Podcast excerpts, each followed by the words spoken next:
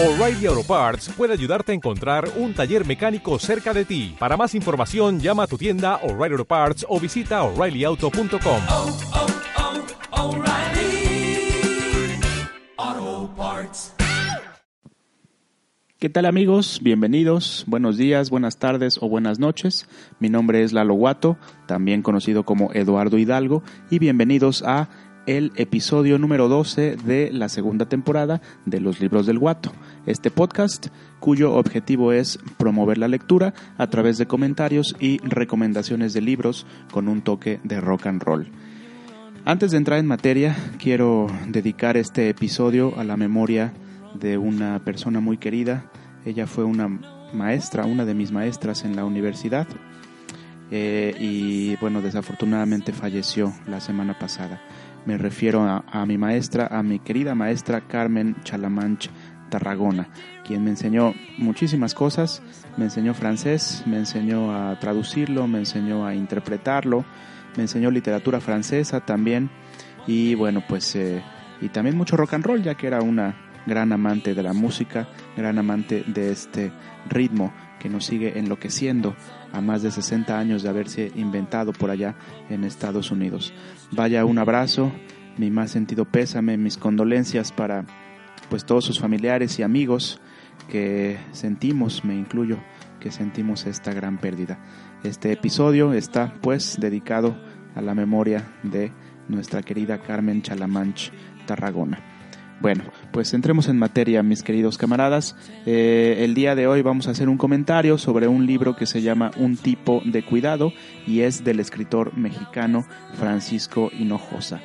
Eh, es, muy, es muy conocido, pero bueno, voy a, a dar algunos datos biográficos de este hombre.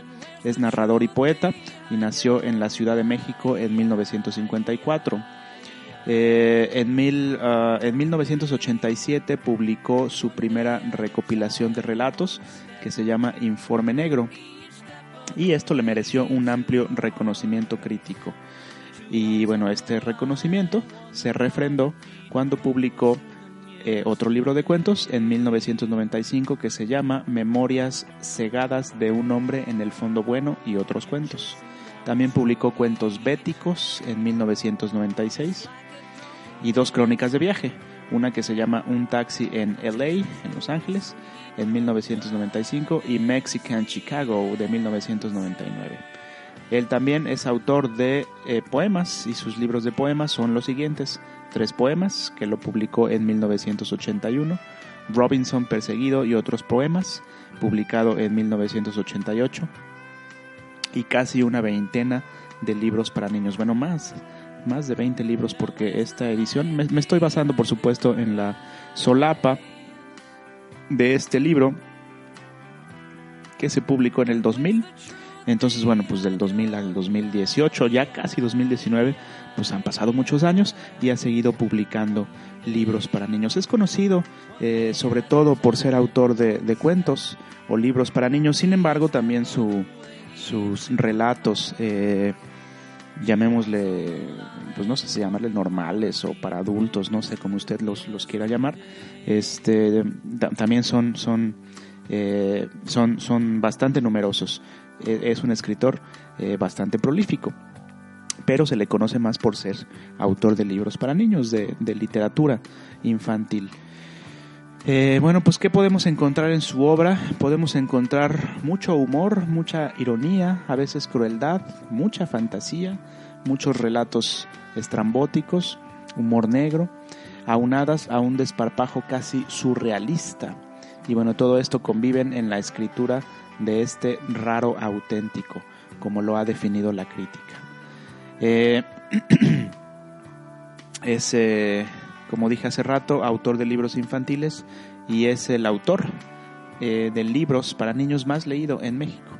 Pero también los adultos lo han visto como con meridiana claridad, pues para la ensayista Fabián Bradu su obra no se parece a nada que conozcamos de la literatura mexicana reciente. Y esto es muy cierto, no solo porque lo diga esta ensayista Fabián Bradu, eh, sino porque verdaderamente así es. Es un tipo, eh, como lo define la crítica, un raro auténtico. La verdad es que sus, sus cuentos no se parecen a nada que se haya escrito eh, al menos que yo lo conozca, eh, y que muchos otros críticos también lo, lo- lo afirman, eh, no se parece a nada, no se parece a nadie, tiene un estilo pues único, un estilo bastante peculiar. Bueno, ahora que lo estaba leyendo, pensé en otro de los autores que he leído y del cual hemos hecho ya algunos episodios aquí en este mismo espacio, en este mismo podcast, que se llama Fernando Nachón, y no es que se copien en el uno al otro, no sé si se conozcan entre ellos o si Nachón haya leído a Hinojosa e Hinojosa a Nachón. La verdad es que no lo sé, eh, pero me resultaron similares sus, sus estilos en cuanto a las narraciones verdaderamente inverosímiles que a ambos se les ocurren. En ese sentido me parece que se parecen este, la obra tanto de Nachón como de Hinojosa, ¿no? Eh, el tipo de aventuras que cuentan eh, pues son poco creíbles, son eh, muy cómicas, son chistosas, son como lo dije hace rato inverosímiles. Y creo que en ese sentido pues podría haber un punto de encuentro entre la obra de Francisco Hinojosa y la obra de Fernando Nachón, pero esa es solo mi opinión. Usted tendrá una mejor opinión, apreciable radio escucha, apreciable lector. Bueno, terminemos con este breve comentario de la cuarta de forros, perdón, de la, de la solapa. Dice así pues, la publicación de un tipo de cuidado confirma que los inusitados cuentos de Francisco Hinojosa son el mejor antídoto contra la impostura y la solemnidad, cosa con lo que estoy de acuerdo. Eh, muchas veces se piensa en la literatura, se habla de la literatura, se escribe sobre la literatura eh, con un sentido este, pues muy serio, muy solemne, muy eh, alejado de, de, de, de de digámoslo así de los de los lectores de a pie de los lectores comunes y corrientes este y lo digo por lo siguiente no porque se piensa que la literatura debe ser así no debe ser forzosamente académica forzosamente institucional políticamente correcta eh, y los los adjetivos que dije hace rato no seria y solemne. Me parece que no es así me parece que más bien eh, la literatura algunos autores han intentado acercarse a la literatura desde un enfoque pues contrario a esto no antisolemne eh, como dice aquí en la solapa este en contra de la impostura y la solemnidad no Eh, un, un, un, punto de vista eh, pues eh, diferente lúdico muchas veces y me parece que eso es un gran acierto en todos estos escritores que intentan eh, acercarse a los lectores por medio de la antisolemnidad, por medio de otro tipo de historias o por medio de historias que no tienen que ver o, que utilizan el humor, el sarcasmo, la ironía, el humor negro, también hay que decirlo, a veces las, las groserías, las llamadas peladeces, las llamadas vulgaridades también, eh, con las cuales yo no estoy en contra, sino todo lo contrario, eh, pero bueno, usted tendrá una mejor opinión. Eh, pero bueno, se tratan, toman estos elementos para acercarse a la literatura de esa manera y acercarla más pues a los lectores, conectar más con los lectores comunes y corrientes. Y ese es el caso, me parece, de Francisco Hinojosa. Eh, y bueno, eh, pues este es un libro de cuentos, un tipo de cuidado. Está publicado por la editorial Tusquets, Tusquets Editores, en su colección Andanzas, si no mal recuerdo. Este. Y son cuentos, cuentos en total son ocho, ocho cuentos. Eh, el primero es La muda boca, el segundo Un tipo de cuidado, eh, que es el título del libro. Eh, el tercero es Novelista en verano, el cuarto El mágico, La cebolla, la muñeca el quinto manuscrito encontrado en un archivero, el sexto se llama La vida es compleja, el séptimo Enciclopedia y el noveno Fragmentos de una noche húmeda y oscura. Y antes de que se me olvide, bueno, pues estamos escuchando música de fondo como es nuestra costumbre en este programa, en este podcast. Y en este caso decidimos programar un disco que se llama Normal as the Next Guy, eh, normal como el tipo de al lado. Eh, o, o, como el vecino, ¿no? Este, hemos decidido ponerlo porque pues, tiene la palabra guy en el título y eh, eh, no hace alusión, por supuesto, a este libro, pero bueno, nos, nos valemos de esta palabra, ¿no? Tipo, que en inglés se dice guy, Este libro se llama Un tipo de cuidado y estamos escuchando Normal como el tipo de al lado.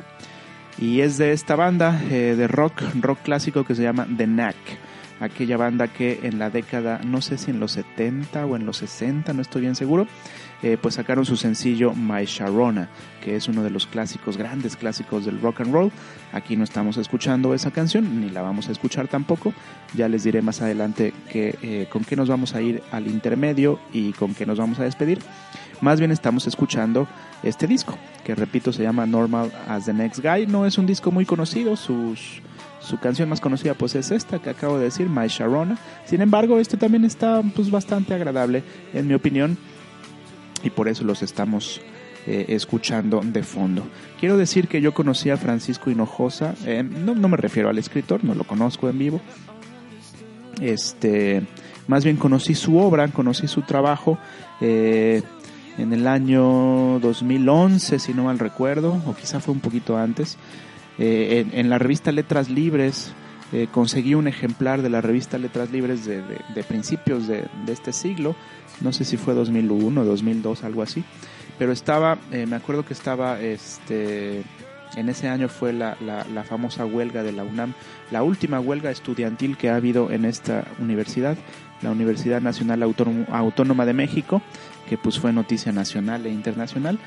Eh, lo tengo muy presente porque su cuento se llama Enciclopedia y es uno de los cuentos que vienen aquí y al cual voy a dar lectura. Y desde ese momento la verdad es que me enamoré, me enamoré de, la obra de Francisco Hinojosa, me gustó mucho, me carcajé a más no poder y es algo que, eh, como lo he dicho en otros episodios, aprecio mucho de la lectura, aprecio mucho esos autores que te hacen reír con sus historias. Eh, después tuve la oportunidad de, leer otro de sus cuentos que se llama A los pinches chamacos. Y ese es un cuento que lo conocí y lo leí en la universidad. Hace rato hablaba de mi querida maestra Carmen. Eh, y, bueno, pues eh, también hubo conexión, ¿no? no en su clase, sino en otra. estábamos practicando interpretación del inglés, no, perdón, del español al francés con un maestro belga, Philippe, a quien mando un saludo también, por supuesto. Y él nos llevó un cuento de Francisco Hinojosa que se llama A los pinches chamacos. Y entonces pues el ejercicio consistía en, irlo leyendo en español y en traducirlo o interpretarlo más bien dicho al francés. Entonces también leí ese cuento a los pinches chamacos que no tengo, no lo he conseguido. Bueno, lo tengo en copias por ahí de mis, de mis eh, archivos de la universidad. Yo estudié la licenciatura en idiomas, soy traductor y maestro de idiomas. Y eh, bueno, pues ahí lo conocí, pero no, no, no, no tengo el libro, pues, en donde viene este cuento, pero también me gustó mucho. Confirmé que era un autor, eh, pues, eh, inverosímil, estrambótico.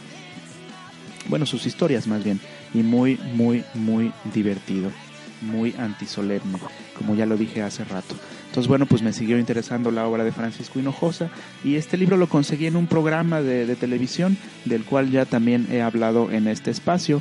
Ese programa se llama... Eh, ay, se me olvidó. Ah, ya me acordé. Se llama Agenda Pública en los Libros y es un espacio de una hora que Televisa le otorga al Fondo de Cultura Económica pues para hablar de sus actividades, ¿no? Y es un programa que conducía su pues no sé si todavía sea su director, ya sabe usted que eh, el pasado primero de diciembre pues tomó posesión Andrés Manuel López Obrador y pues van a cambiar muchas cosas, entre ellas el director de, del Fondo de Cultura Económica. Eh, pero bueno, la verdad desconozco esta noticia.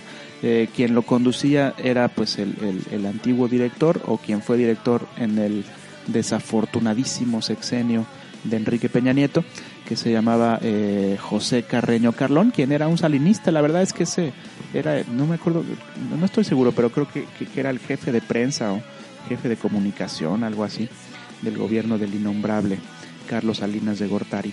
Este, y la verdad es que este puesto se lo dieron, pues eh, lo impuso Salinas, ¿no? Eh, fue uno de los pagos que, que, le hizo Enrique Peña Nieto a Salinas, el darle este puesto a José Carreño Carlón. Eh, y él conducía este programa en Foro TV los domingos a las 11 y entonces hacían preguntas y uno contestaba vía Twitter y a los primeros que contestaban correctamente pues nos daban libros. Y yo me gané bastantitos. Eh, ya después yo seguía contestando, seguía participando, pero ya ni madres de libros que me mandaban, ¿no? quién sabe por qué razón.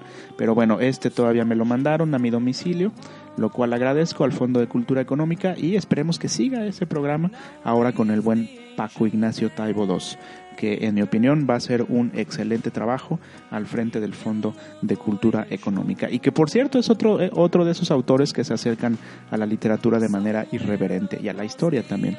Hay que leer también al buen Paco Ignacio Taibo. Bueno, pues eh, de eso se trata este episodio, carnales, creo que ya hablé demasiado y voy a dar lectura a este cuento, al primer cuento que yo conocí de Francisco, eh, de Francisco Hinojosa, eh, que se llama, como dije hace rato, Enciclopedia, es el cuento con el cual yo lo conocí y me enamoré de su literatura. Y bueno pues espero que le suceda lo mismo a usted querido radio escucha. Eh, si lo conoce, eh, eh, pues bueno, no, no me dejará mentir en que es un, una historia pues bastante chusca, bastante chistosa. Y si no lo conoce, bueno, pues lo invito a que nos acompañe, a que escuche esta lectura que voy a dar. Y regresando del corte, tendremos una sorpresa. Pero bueno, ya les platicaré de qué se trata. Pues seguimos escuchando a Normal as the Next Guy de fondo y esta música de fondo nos va a acompañar para la lectura de Enciclopedia y dice así. 1. No comprendo las razones de la dirección. Me pidieron que diera un llamado curso general y ahora no saben cómo pararlo. Es claro el boicot que me han declarado las autoridades administrativas, la Junta de Gobierno y el Colegio de Profesores. La idea, ciertamente innovadora y por lo tanto no exenta de riesgos, de impartir una cátedra amplia a los preuniversitarios, provino de ellos. Un estudiante con conocimientos amplios seguramente elegiría mejor una carrera y tendría mayores perspectivas de vida que uno ignorante del mapa del conocimiento. La era de las especialidades ha llegado a su fin. ¡Qué duda! Ciertamente, yo reunía todas las aptitudes impuestas al perfil que diseñaron. Hay pocos enciclopedistas en el mundo que se precien de conocer los principales compendios del saber humano, más aún saberlos, practicarlos, ejecutarlos. Además, precisamente eso significa enciclopedia, ciclo educativo completo. Ellos me buscaron. Con una importante suma de dinero por delante, me obligaron a renunciar a mi puesto de profesor de asignatura en la Universidad de Braunimburgo. ¿Y ahora? Ahora quieren echarme. Quieren echarme por cumplir cabalmente con las tareas que me asignaron, sino que significan todos esos nuevos reglamentos aprobados, sin duda, para entorpecer mis enseñanzas. Por lo demás, es un hecho que mi clase es tan popular que antes los alumnos preferían reprobar el examen con tal de volver a cursar la materia conmigo. Hoy ya no es posible. El reglamento prohíbe repetir. Y la verdad, no sé aún qué les gusta más, las clases en sí, mi manera de exponer los temas, la sorpresa, el espíritu enciclopedista o yo mismo. He dado cursos de muchas cosas, de literatura escandinava medieval, especialmente el Gylfaginning y el Skalsdapspakarma, de artes marciales, de cocina práctica para horno de microondas, de administración de hospitales y casas de cuna, de orografía de los Andes y los Alpes, de latín vulgar, de dominó, de arpa jarocha y de lavado de ropa, etc. Y no todo ha sido capricho mío. Los pupilos lanzan al aire sus dudas y sus apetitos de conocimiento. Me preguntan, ¿cómo se cultivan las zanahorias? ¿Es Hitler lo que nos han enseñado en los cursos de historia? ¿Cree usted que Andy Warhol era un artista de vanguardia? ¿La marihuana causa adicción? ¿La cocaína? Etcétera. La reacción profesional, cursos sobre cultivo de las raíces, historia de la Segunda Guerra Mundial, el arte y los artilugios en el siglo XX, bondades y efectos de las drogas e introducción a escotado. Mis respuestas, por las que fui requerido en el colegio, tenían que ser la materia didáctica del curso. De eso no me cabe la menor duda. ¿Enseñar todo? Imposible. De cualquier manera, si ese hubiera sido el reto, habría llegado a lo mismo, el cultivo de las raíces, las bondades de la marihuana, etcétera. Todos los días me abordan estudiantes para decirme que tal o cual enseñanza mía les ha sido útil en la vida. Algunos ejemplos. Luego del curso que impartí sobre elaboración de aguardientes, uno de mis alumnos más avanzados compró una destilería y hoy es un tipo rico y próspero que me regala cada tres meses 10 litros de aguardiente de caña con hierbas finas. Aguedita Minolta es conductora de un taxi, según me dice, gracias a la clase que di sobre trabajos alternativos. Lucas Vidal, alias el muerto, tiene un consultorio homeopático que rige según los conocimientos que adquirió conmigo, etc. Los casos de Chema Godoy, narrador, Irene Tournier, elevadorista, Chuy Mendieta, diputado, y Jerónima Salvatierra, lanzadora de jabalina, me llenan de gozo, porque sé que, que su actual vida se gestó en alguna de mis cátedras. Los problemas con la dirección empezaron con mi clase técnicas de besado. Susan Roth, estudiante de Chicago con aspiraciones a ser actriz de reparto, preguntó, en el curso que di sobre conversar es humano, ¿nos podría enseñar, maestro, cómo besar ante una cámara?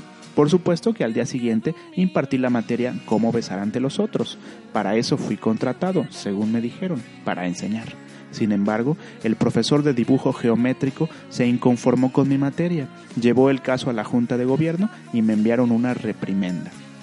Viendo a Hannibal Asportas, llamé a la Universidad de Brownsburgo para solicitar mi reingreso. Me aceptaron de nuevo en su nómina. Renuncié al director, me pidió que no me fuera, que modificaría el reglamento. Al fin, decidí quedarme. El caso es que ahora todo el mundo está en mi contra.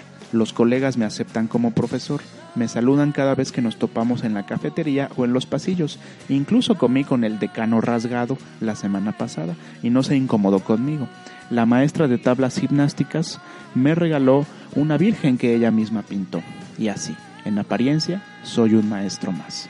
Pero en el fondo he sentido el desprecio de muchos colegas. Huberto, Fiur, don Robert Tapia, la dulce Catita, Lope, Poncelis y la doctora Angelina. No cabe duda, no cabe la menor duda. Veritas odium parit para alguien que vitan impendere vero. 2. Ya comparecí ante la Junta de Gobierno para exponer los fundamentos de mi curso. Me cuestionaron mucho sobre mis técnicas pedagógicas, en especial las concernientes a los diversos subtemas de las áreas de práctica sexual, consumo de, consumo de drogas y cocina para dos. Como al día siguiente me tocaba responder a la pregunta de Rolando Rijosa, ¿cómo escoger entre una cosa y otra? Expuse ante la Junta el ABC de mi clase, Fundamentos de la Elección y el Libre Albedrío. Supongo que mi exposición fue, fue algo más que elocuente, ya que los indecisos tomaron una postura, en especial el vacilante Poncelis y la inestable doctora Angelina. Sería expulsado del colegio por los siguientes motivos. Incitación a la rebelión. Bueno, ese fue el número uno, perdón. Uno, incitación a la rebelión. Dos, comportamiento políticamente incorrecto. Tres, improvisación de conceptos. Cuatro, conducta reprobable y 5. Faltas al reglamento interno. En especial me echaron en cara el artículo 49. El maestro no podrá, bajo ninguna circunstancia, desnudarse en el aula ni besar a un alumno o a una alumna. Fuera del lugar donde se llevó a cabo la reunión con la Junta, el aula magna Charles Fourier, el estudiantado esperaba las conclusiones. Con un altavoz, el director dijo a los presentes que su maestro había decidido renunciar Mientras él hacía su falso anuncio, yo negaba con el dedo índice todo lo que decía. Los estudiantes lo abuchearon. Sin embargo, custodiado por dos elementos de seguridad, fui a mi cubículo a recoger mis pertenencias, aunque les advertí que, como decía el filósofo Vías, omnia mecum porto. Me obligaron a llevarme los retratos, retratos de Françoise Marie Arouet, Denis Diderot, Pierre Larousse y Walter Just mi corbata, mi taza para el café y las cartas que me habían escrito mis alumnos a lo largo de los 10 años que impartí cátedra en el colegio. 3. En la Universidad de Brownsburgo, una tal Mashenka había ocupado mi lugar entre el, entre el profesorado. Lo lamenté. Lo lamenté porque lo más que me gusta en la vida es enseñar y al parecer la puerta se había cerrado. Sin embargo, a un enciclopedista de mi rango nunca se le cierran las puertas por completo. Sabe todo. Pane lucrando, durante algún tiempo conseguí diversos trabajos regularmente pagados. Hice el diseño de una máquina para procesar camarón seco, compuse canciones para un trío, jugué en un equipo de fútbol, hice el aseo en una mansión y extraje muelas, apéndices y una vesícula. Hasta que, dos años y medio después, el director Huberto y Fiur me pidieron que regresara. Me negué. Dignidad. me suplicaron. Los cachorros estaban abúlicos, indiferentes, raros. Acepté. Libertad. Aceptaron cualquier cosa a cambio de que el colegio volviera a tener vida. Cargué con mis retratos de Voltaire, Diderot, Larousse y Just y me instalé en mi nuevo cubículo. Mi primera clase la tuve que dar en el auditorio Aldous Huxley, porque en el aula magna Charles Fourier no cabían todos los alumnos del colegio. Versó la clase sobre papiroflexia. Asistieron también, en calidad de oyentes, casi todos los maestros regulares, ausentes, la dulce Catita, que tenía catarro, y Poncelis, que vacacionaba en la playa con su amante. Don Robert Tapia me preguntó, ¿qué es la geometría? Materia que por cierto él conocía de sobra, ya que era el encargado de impartirla en el colegio. Por supuesto, como guiño cordial, mi siguiente curso fue lo que es la geometría. Para entonces las cosas ya estaban muy claras. Yo era el colegio. 4. Y sucedió, para fortuna de todos, que al director le llegara un síncope que lo dejara parapléjico. La Junta quiso imponer a Lope, luego a don Robert Tapia, hasta que en un nuevo y sorpresivo sufragio obtuve yo la mayoría de votos.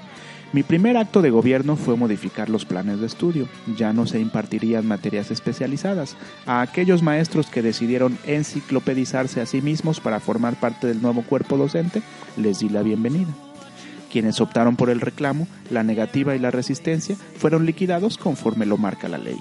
Mi tarea, además de gobernar, fue impartir la clase de clases, como se llamó el curso de preparación de maestros enciclopedistas. Contraté a la tal Mashenka de Braunimburgo para que me auxiliara en la preparación del profesorado y otorgué a los alumnos un año sabático, que fue mal visto al principio por la Junta de Padres de Familia, pero que luego, en cuanto informé acerca de los beneficios de, mi nuevo plan de estudios, fue apreciado con justicia. Qui va piano, va sano.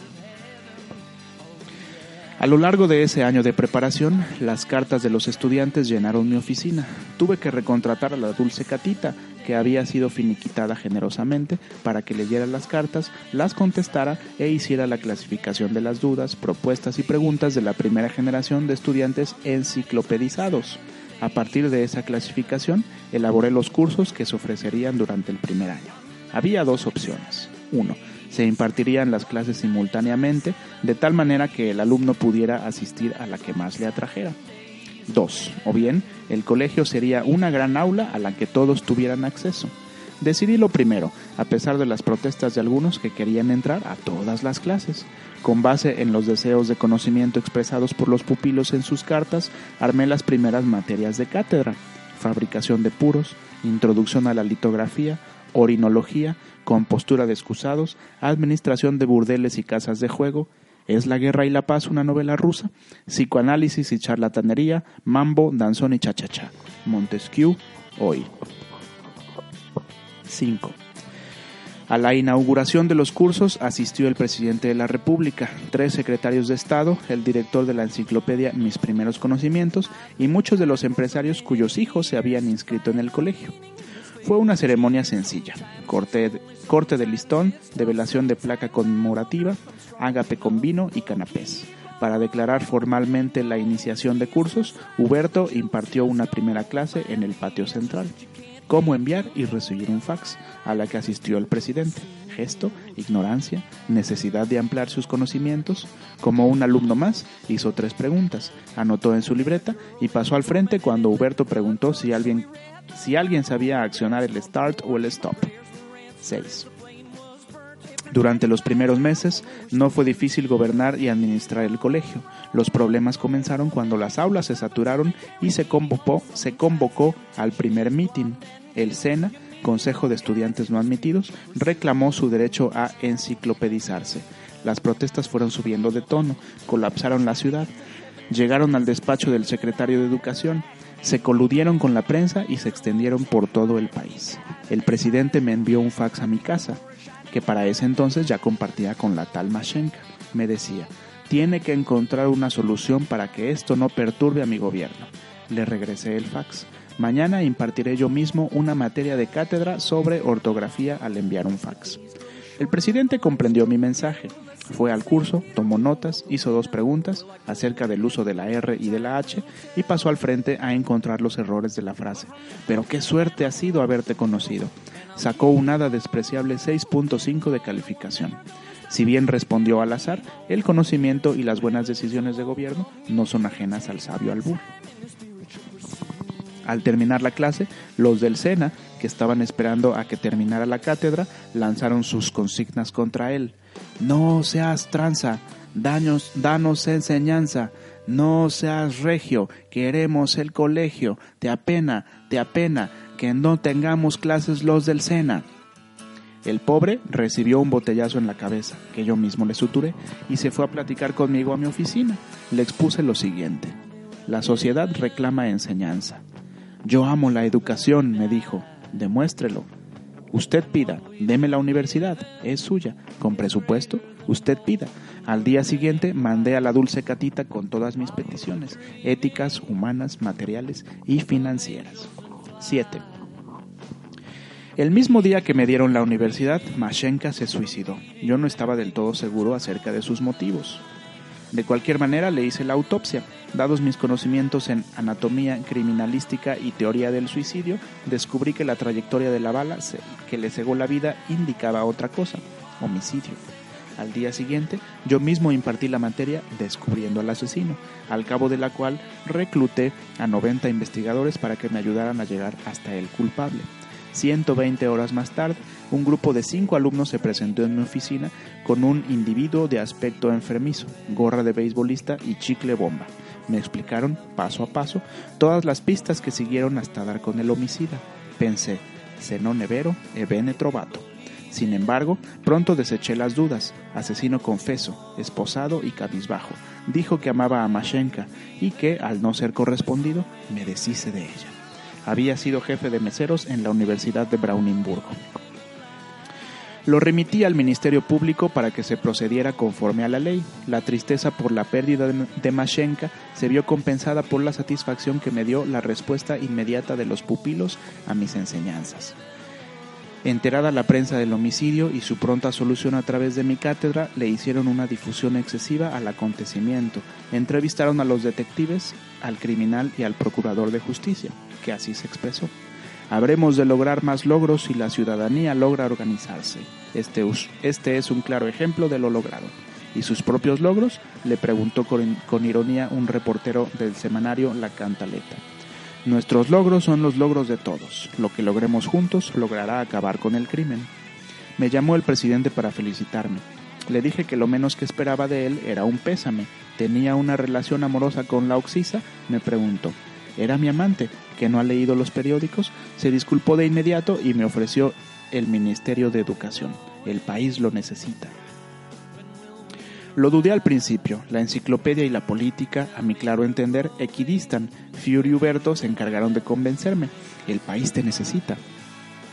8.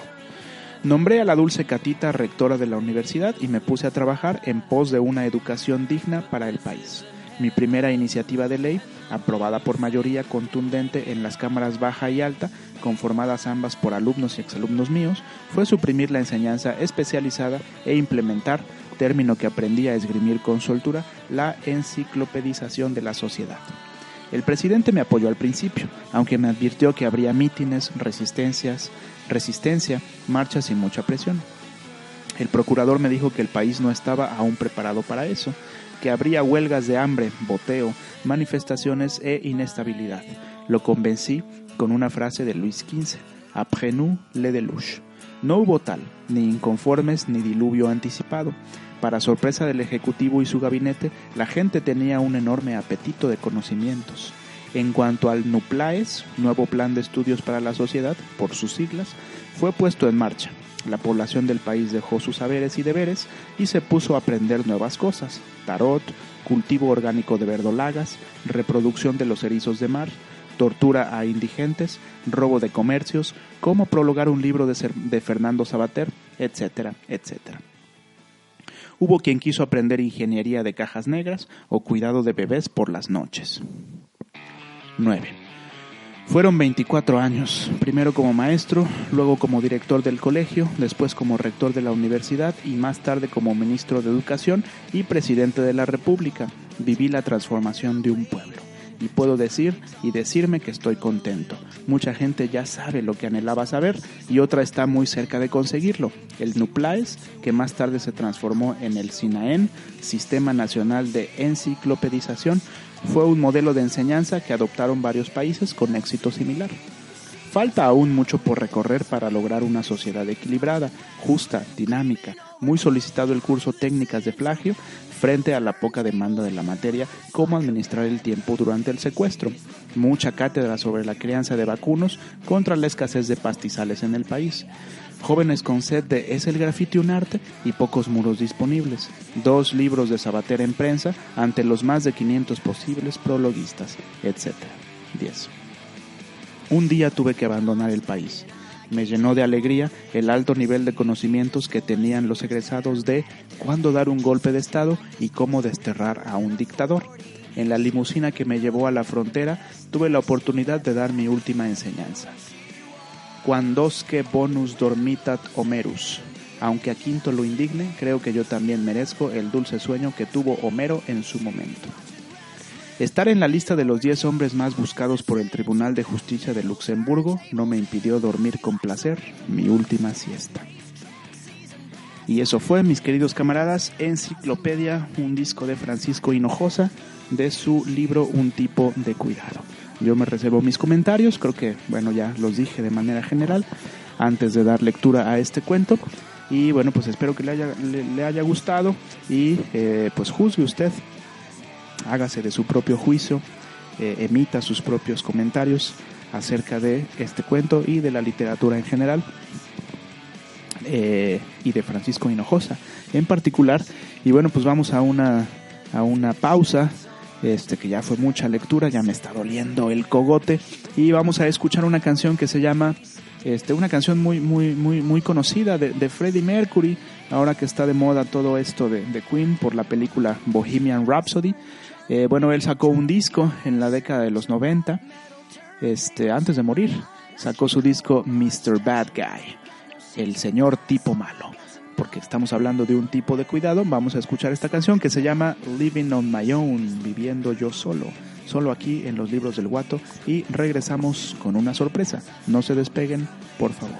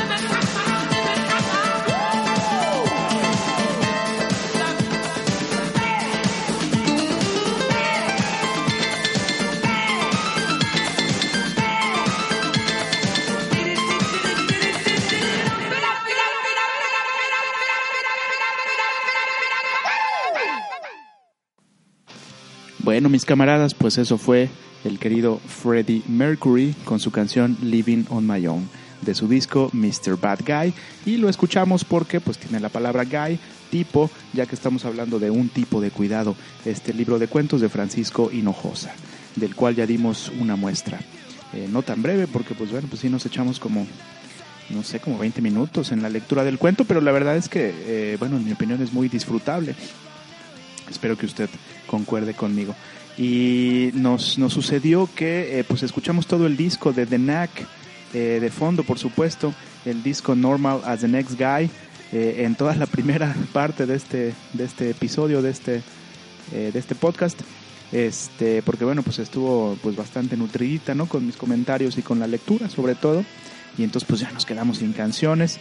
La última que escuchamos eh, antes de ir al corte fue eh, de, de una banda que se llama Bowling for, for Soup, si no mal recuerdo, que se llama, eh, ahorita le digo, se llama, sí, Bowling for Soup es el grupo y la canción se llama Girl All the Bad Guys Want, la chica o la nena que todos los tipos malos quieren, ¿no? Ya que seguimos hablando de este de pues de este libro un tipo de cuidado.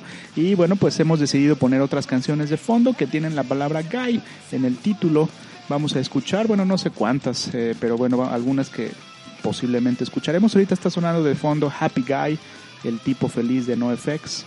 Probablemente también pongamos algo de John Lennon de Green Day de The Offspring. Y bueno pues eso es lo que estaremos escuchando de fondo en esta segunda parte del episodio número 12 de Los Libros del Guato, dedicado al libro Un tipo de cuidado de Francisco Hinojosa. Y bueno, mis camaradas, pues la sorpresa que les tengo es que tenemos aquí en el estudio de los libros del Guato la presencia de Francisco Hinojosa, quien va a dar lectura a uno de sus cuentos. Yo ya me eché el cuento enciclopedia en mi voz, pero ahora vamos a escucharlo eh, en voz propia del autor, de Francisco Hinojosa.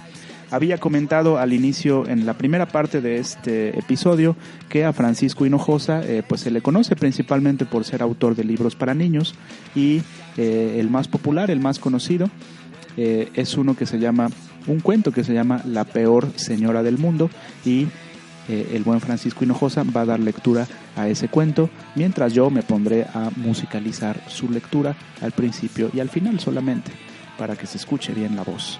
Y vamos a omitir la música en lo que lee Francisco Hinojosa, pues para que usted, apreciado, apreciable radio escucha, eh, pues lo escuche mejor. Y bueno, pues agradecemos infinitamente la presencia de Francisco Hinojosa aquí en los libros del, del Guato. Le vamos a ceder el micrófono en unos momentos. Solo quiero decir que bueno, lo hemos invitado para presentarse, para eh, comentar un poquito acerca de cómo se gestó este cuento de la peor señora del mundo y para dar lectura al mismo cuento. Paso los micrófonos pues a Francisco Hinojosa. Muchas gracias, estimado Francisco. Los micrófonos son todos tuyos. Hola, mi nombre es Francisco Hinojosa y voy a compartir con ustedes la lectura de La peor señora del mundo, un cuento que escribí en 1992 y que surgió gracias a que yo tenía una vecina que era una mala persona y dije para vengarme de ella le voy a escribir su cuento. Y eso fue el principio, nada más lo anoté en mi cabeza. Pasó el tiempo, dos años, me olvidé de mi vecina, me cambié de casa y una noche a punto de dormirme se me ocurrió el cuento completo y dije, si no lo escribo en este momento, se me va a olvidar. Y me eché agua en la cara, me tomé una taza de café y tardé cinco horas en escribir este cuento. Y fue quizá algo muy, una experiencia escritural grata, aunque al final dije, qué bueno que te gustó, pero nadie lo va a querer publicar. Y efectivamente lo llevé al Fondo de Cultura Económica. Los tres dictaminadores fallaron en contra, dijeron, ¿en qué cabeza enferma cabe que una señora que le pega a sus hijos cuando se portan bien y cuando se portan mal pueda ser la protagonista de un cuento para niños? El tipo debe estar mal de la cabeza. El editor tomó la prerrogativa que tiene como tal y decidió publicarlo. Y efectivamente, al principio, los primeros años, fue prohibida en algunas escuelas, fue reclamado por muchos padres de familia, y ese fue el principio de esta historia.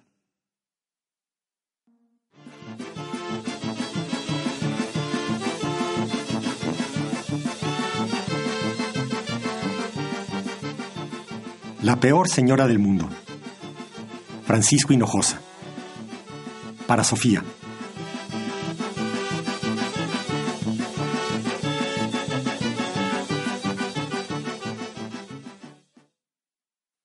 En el norte de Turambul había una vez una señora que era la peor señora del mundo.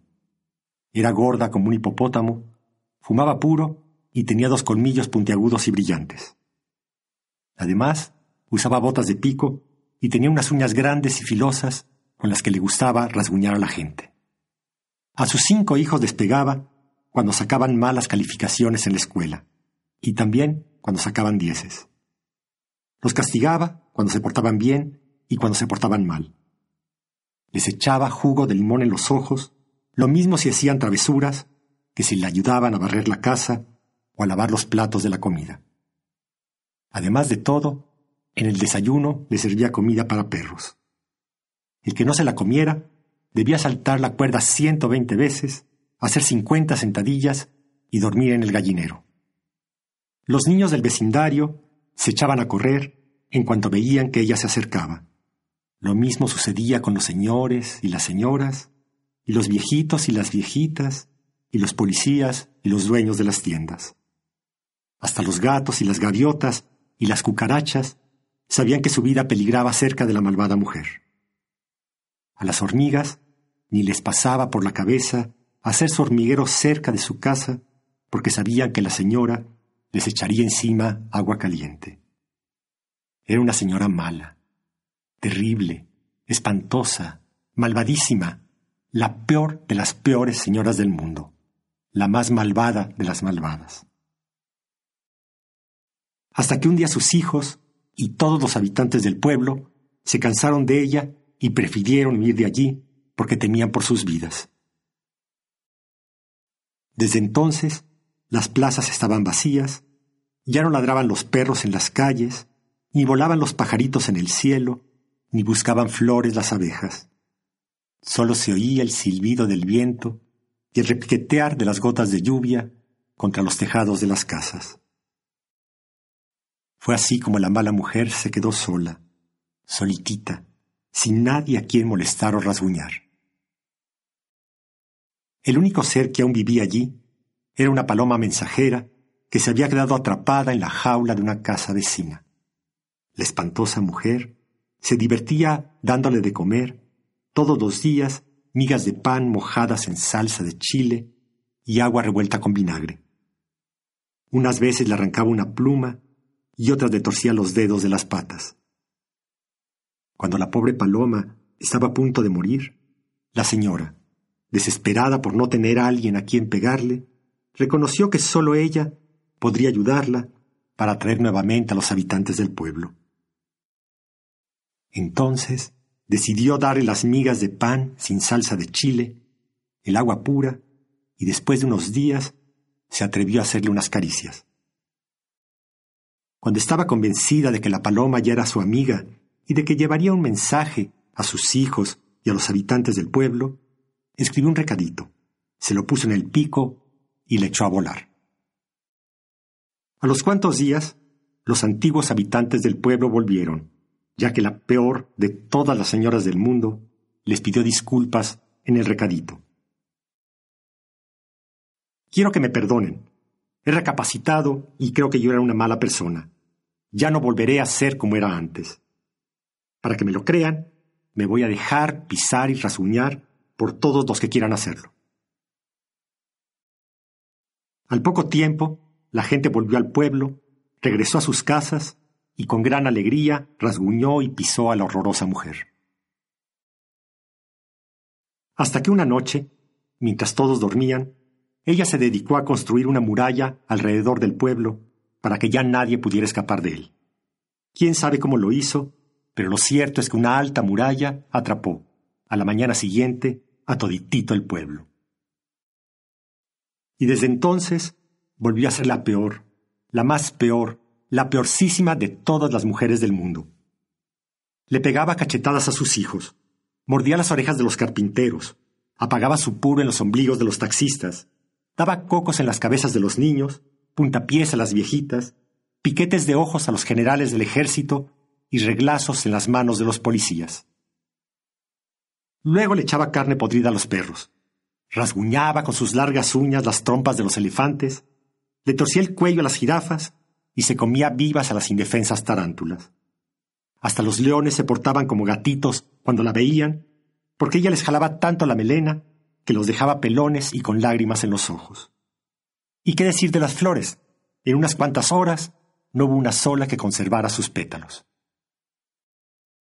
Pero sucedió también que un buen día, mientras la señora dormía su siesta, todos los habitantes del pueblo se reunieron en la plaza central. El jefe de los bomberos dijo, Esto ya no puede seguir así. Es cierto, lo respaldó el boticario. Debemos tirar la muralla y correr a todo lo que dé nuestros pies. ¿Y por qué no? preguntó un niño. La convencemos de que ya nos deje de molestar. Ja, ja, ja. Pegaron todos una sonora carcajada que apagaron de inmediato por temor a despertarla. No, intervino el más viejo del pueblo. Lo que debemos hacer es engañarla. ¿Engañarla? se sorprendió el dueño de la fábrica de hielo. ¿Cómo vamos a engañarla? Muy fácil, aseguró el viejito. Cuando ella nos pegue, vamos a darle las gracias. Si nos muerde las orejas, le pedimos que lo haga otra vez. Si nos rasguña, le decimos que es lo más delicioso que hemos sentido en la vida. ¿Qué les parece? Oh, exclamaron todos con los ojos abiertos. No es mala idea, añadió el dueño de la mayor flotilla de camellos del pueblo. Y así quedaron de acuerdo. La señora se despertó de su siesta hecha una furia. Tenía unas ganas enormes de pellizcar a un niño. Al primero que encontró, que era su hijo mayor, lo prendió del cachete y no lo soltó hasta después de media hora. El hijo, aguantando el dolor, le dijo Gracias, mamita. ¿Podrías darme otro pellizco? Ándale, por favor, aunque sea uno solo. La señora, extrañada al principio, le dijo que no, que él no merecía un premio así. Luego se fue contra la vecina. En cuanto la vio, le dio una tremenda patada en la espinilla con la punta de su bota. Aunque le dolió en el alma, la vecina se mordió los labios, aguantó las lágrimas y le dijo a la agresora Muchas gracias, muchas gracias. ¿Le podría pedir un favor? ¿Un favor? ¿Qué favor ni qué favor? gritó la malvada. Deme también una patada en las pompas.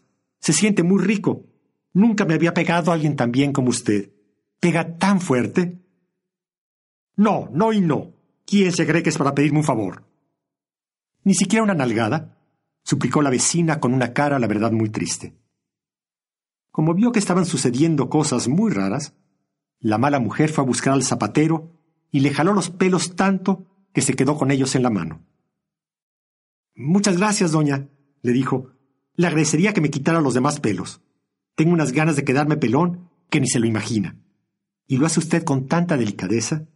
Créame que ni el mejor peluquero del mundo lo haría tan bien. Y así fue la peor señora del mundo, con todos y cada uno de los habitantes del pueblo, hasta que llegó la noche y le dio sueño. Mientras ella dormía, la gente volvió a reunirse. Creo, dijo el más viejo, que nuestro plan está funcionando. Ahora tenemos que seguir engañándola. Cuando a ella se le ocurra hacer alguna cosa buena, si es que se le ocurre, vamos a quejarnos como si nos doliera y fuera la peor cosa que alguien pudiera hacer. La sonrisa se apoderó de todas las bocas, que a coro respondieron, de acuerdo. A la mañana siguiente, la peor señora del mundo se levantó de pésimo humor. Fue a la cocina a prepararles a sus hijos su comida para perros. Hizo un fuerte coraje cuando descubrió que la caja estaba vacía. ¡Puah! Tendré que darles de desayunar cereal con leche y miel. Los niños, en cuanto vieron sus platos servidos, empezaron a quejarse. Mamá, ¿qué es esto tan espantoso? Es cereal con miel, niño tonto. Yo no quiero. Ni yo, dijo el más chico con una lágrima en los ojos. Prefiero comida para perros. Yo también, gritaron los otros al mismo tiempo. La mamá los obligó a todos a comer lo que les había servido. Y ellos, por supuesto, pusieron tal cara de asco que parecía que se estaban comiendo un guisado de alacranes. Después de dejar a sus hijos en la escuela, se topó en el camino con el herrero, que le dijo Disculpe, señora, ¿podría hacerme el favor de darme un caratazo en la espalda? No. ¿Quién se cree que es usted para pedirme un favor, eh? Estaba la señora tan enojada y tan confundida con todo lo que pasaba a su alrededor, que sin darse cuenta le dio una moneda al limosnero del pueblo. Este se enfureció y le reclamó. ¿Qué le sucede, señora? Llévese su horrible dinero a otra parte. No me insulte con su caridad. Contenta de saber que eso no le gustaba al limosnero, sacó de su bolsa todos los billetes y todas las monedas que tenía y se los arrojó al sombrero. Y así sucedió con todos y cada uno de los habitantes del pueblo. Al último que encontró fue al más viejo, que le dijo Muy malos días tenga usted, señora. Ya se dio cuenta de que un ángel caído del cielo nos puso en el pueblo una maravillosa muralla. Todos estamos muy contentos y orgullosos de tener una muralla tan bonita. Llena de furia, echando baba por la boca y espuma por las narices, corrió a la muralla y en menos de una hora la derribó por completo. Desde entonces todos vivieron felices, pues la peor señora del mundo seguía haciendo las cosas malas más buenas del mundo, mientras el pueblo se divertía a sus anchas con sus engaños.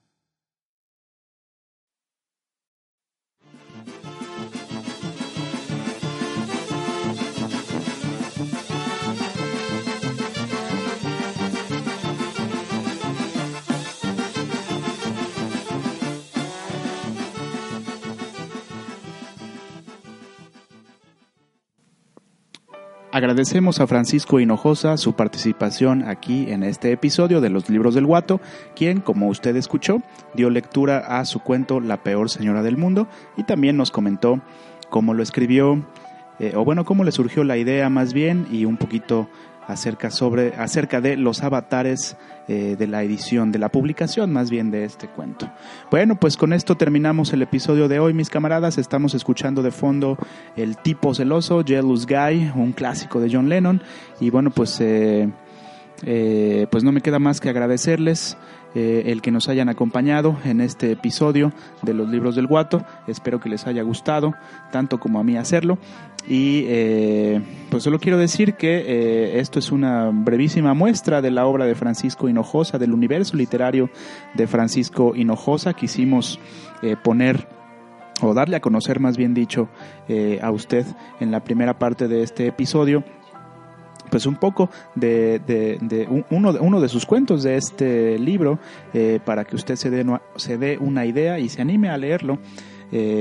Se dé una idea de cómo escribe y se anime a leerlo. Ojalá que así lo haga. Es una muestra de sus cuentos, pues llamémosle para adultos. Eh, y en la segunda parte de este episodio, una muestra de sus libros para niños. Que no, no, no, el hecho de que sean para niños no quiere decir que no los podamos disfrutar. Los adultos, los chavorrucos, los jóvenes, las personas de la tercera edad, en general cualquier persona que se acerque a la literatura de Francisco Hinojosa. Reitero, eh, que este episodio está dedicado a la memoria de mi querida maestra Carmen Chalamanch Tarragona, quien desafortunadamente falleció la semana pasada. Vaya un abrazo, mi, pésame y mis condolencias para familiares y amigos.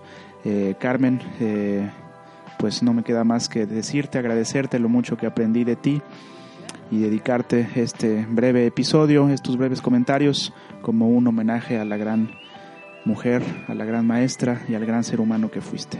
Todos te recordaremos con mucho cariño, querida Carmen Chalamanch.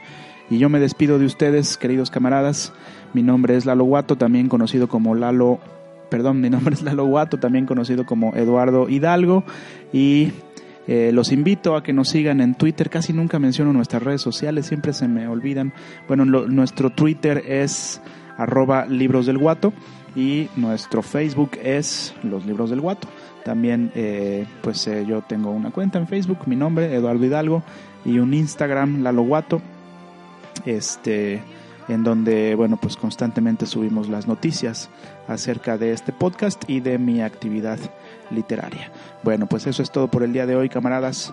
Nos despedimos con Rod Stewart, eh, una canción que, pues, muy conocida de los 80, de los 80s, que se llama Do You Think I'm Sexy? ¿Crees que soy sexy? Pregunta Rod Stewart. Y esto a cuenta del el título de este disco de Rod Stewart que se llama Some Guys Have All the Luck. Algunos tipos tienen toda la suerte en honor de el libro Un tipo de cuidado de Francisco Hinojosa. Los dejo pues con Rod Stewart y este gran clásico de la música pop, de la música rock también. Y nos escuchamos en el próximo episodio de Los Libros del Guato. Bye bye camaradas. Hasta la próxima.